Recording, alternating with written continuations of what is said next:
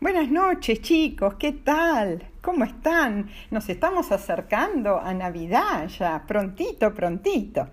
Bueno, em, después de contarles a ustedes el otro día la leyenda del pesebre viviente de San Francisco de Asís, empecé a investigar un poquito para saber cuándo se, eh, empezó la costumbre de eh, armar pesebritos en las casas de las familias cristianas. Y eh, vi que es una costumbre bastante reciente, porque hace muchos siglos eh, se ponían algunas figuritas eh, Jesús, eh, José y María sobre el altar de las iglesias, pero no era costumbre hacer el propio pesebrito. Eh, en la época del barroco, eso es el siglo XVIII, hace 300 años, solamente las familias más ricas, las de la aristocracia, tenían un pesebre en las capillas de sus palacios. En ellas eh, se vestían a las figuritas con ropa de la época para que la gente sintiera que estaba Jesús naciendo entre ella. Estos pesebres poco tenían que ver con el humilde nacimiento de Jesús, pues eh, a veces el pesebre, en vez de un pesebre, era un palacio o una casa muy ostentosa.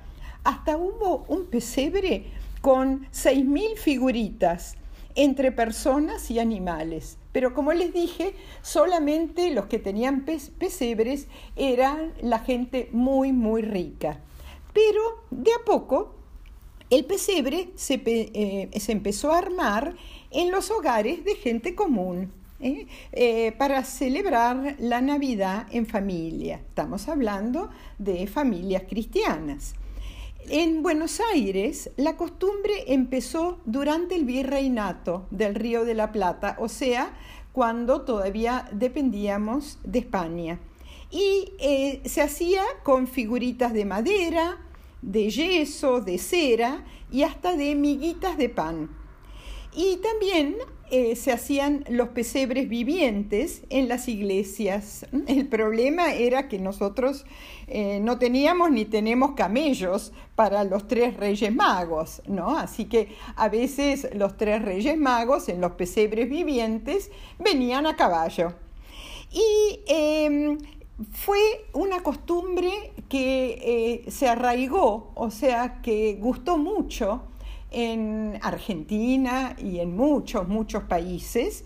Y el Papa Francisco dice que el pesebre nos muestra la ternura de Dios en haberse hecho bebé para estar entre nosotros.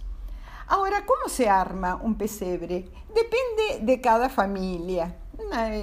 muchas veces lo arman los chicos de las familias y pueden hacer el pesebre con palitos, con maderitas y algunos les ponen eh, arriba del pesebre la estrella de Belén, que es la estrella que según la leyenda guió a los tres reyes magos hasta, eh, hasta Belén.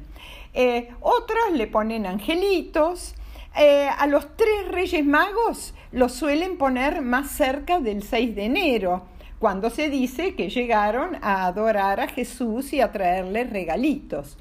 Otras familias ponen a Jesús solamente eh, en el 25 ¿no? No lo ponen antes porque no había nacido antes. ¿eh?